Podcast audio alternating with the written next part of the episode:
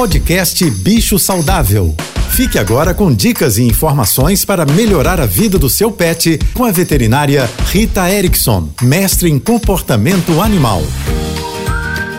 Olá, espero que estejam todos bem. Tem um assunto muito polêmico e que anda bombando nas redes sociais, que é a forma com que a gente deve educar, ensinar os nossos animais. Já é um consenso científico que não se deve usar nenhum tipo de punição. Apesar dela funcionar para educar os animais, quando a gente dá uma bronca ou quando a gente coloca um animal numa situação desconfortável assim que ele fez alguma coisa, ele pode até aprender que ele não deve fazer aquela coisa. Mas o risco de efeitos colaterais é enorme, fora que falta gentileza e amor nesse tipo de educação. O ideal é usarmos o reforço positivo, o poder do elogio.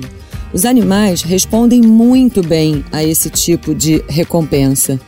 Em vez de chamar atenção negativamente cada vez que ele faz alguma coisa inadequada, indesejada, faça uma festa e ofereça prêmios para ele quando ele fizer atitudes interessantes, quando ele executar comportamentos desejáveis. Mesmo que seja ficar quieto ao seu lado, por exemplo, ele precisa saber que esse é um comportamento desejado. Esse tipo de atitude não só melhora o comportamento do animal, como também fortalece o vínculo entre os humanos responsáveis e o animal. Também vale lembrar que essa recompensa não precisa sempre ser petisco ou comida. Carinho, atenção, brincadeira também funcionam muito bem. Não a punição, sim ao reforço positivo.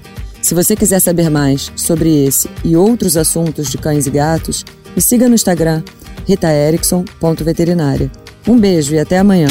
Você ouviu o podcast Bicho Saudável.